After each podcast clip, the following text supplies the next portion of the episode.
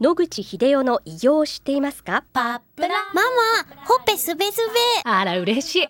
パパも毎日元気で疲れ知らずね。まあな。おばあちゃんも近所で若いと評判だよ。おかげさまで。おじいさんいつまでも健康で幸せですね。うん。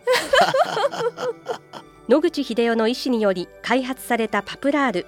老化や万病のもと活性酸素を分解してあなたの健康を守ります80年のロングセラー使い続けた人が知っている安心の品質と効果。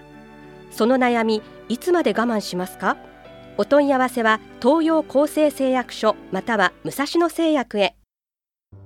白川先生おはようございますおはようございます。今週もお話をどうぞよろしくお願いいたしますよろしくお願いいたします。先生がはい院長でいらっしゃるはい赤坂フロイデクリニックでされているはい。オリゴスキャンという検査についてお尋ねしたいと思います。先生、これはどういう検査でしょうか？はい。まあ、ミネラルをですね、体の中にあるわけですけども、それを非侵襲的に調べる検査方法です。非侵襲的というのは？まあ、採血したり、はいあるいは体を切り開いたりして、中にどういうものがあるかとか、そういう血を見たり、痛みを伴ったり、手術を伴ったりするということがない方法で、まあ、それを測定すると。こういうことですね。私も実際やらせていただいたんそうでしたねはい手のひらに、はい手のひらより小さいなんか物体をそうですね。乗せて、はい。ある特殊な周波数の光を、まあ、当てます。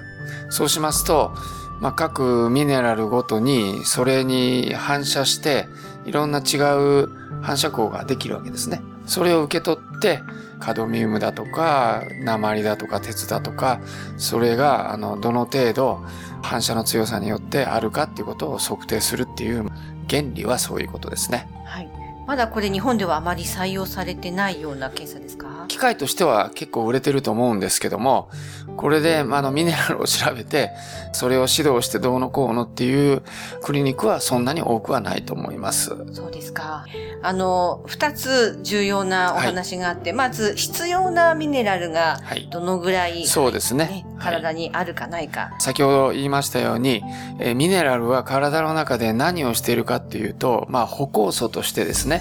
酵素っていうものの中に入って、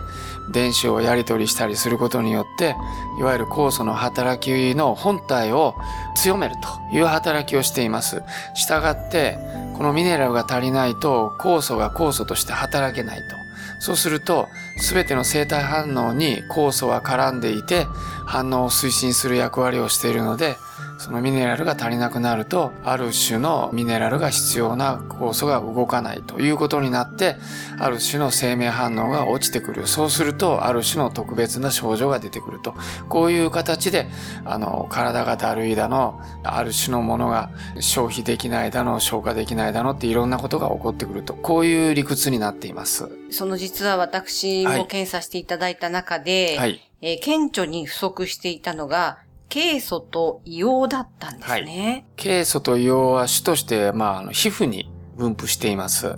で、何をしているか、正直にクリアには分かっていませんけれども、まあ、アトピー性皮膚炎の人で、ケイ素とか硫黄が足りなくなっているということは、よく知られていますので、そういう関連でアレルギー性のアトピー性皮膚炎の関連とかいうことで一番研究が進んでいる分野だと思います。そうだったんですね。あともう一つ、亜鉛も不足気味だったんですが、はい。亜鉛もですね、調べてみると、アトピー性皮膚炎の患者さんで極端に減っていることが多くて、今でもあの亜鉛軟膏を塗るという治療がアトピー性皮膚炎で生き残っています。ということは、昔からアトピー性皮膚炎では亜鉛が減って、それをあの補うことによって症状が良くなるんだということが昔の人も知っていたということになるんだと思います。はい。先生、これで補っていく、その方法としては、やはり食生活の改善なんでしょうか、もちろんあのサプリメントを取られるのは十分必要で足りなければそういうことも補ってあげるのも必要だと思いますけど基本的には食事から取ると。はい。というのはですねベータカロチンの事件というのがございましてフィンランドショックっていう事件がありまして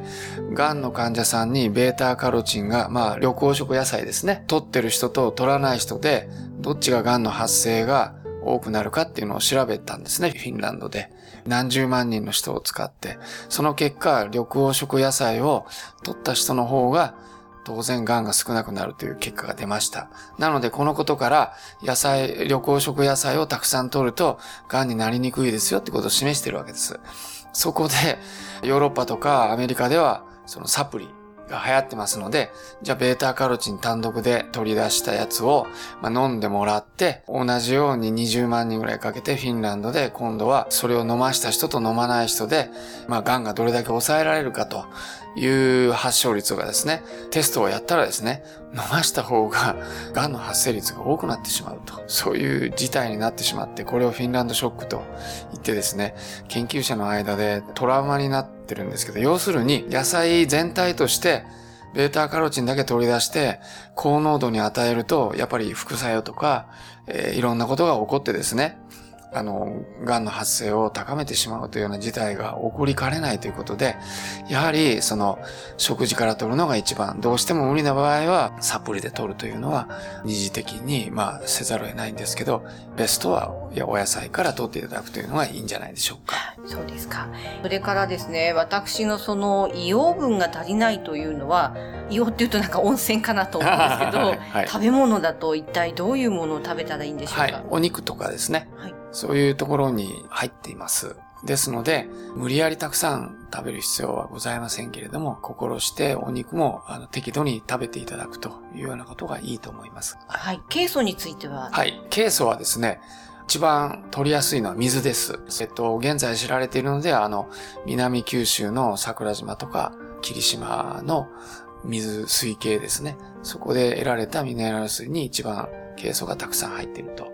いうことが知られています。もし、あの、ケイ素に興味のある方は、そちら方面のお水をお調べになったらいかがでしょうか？ありがとうございます。はい、またこのお話は来週よろしくお願いいたします。はい、お話の相手は FM 西東京の飯島千尋でした。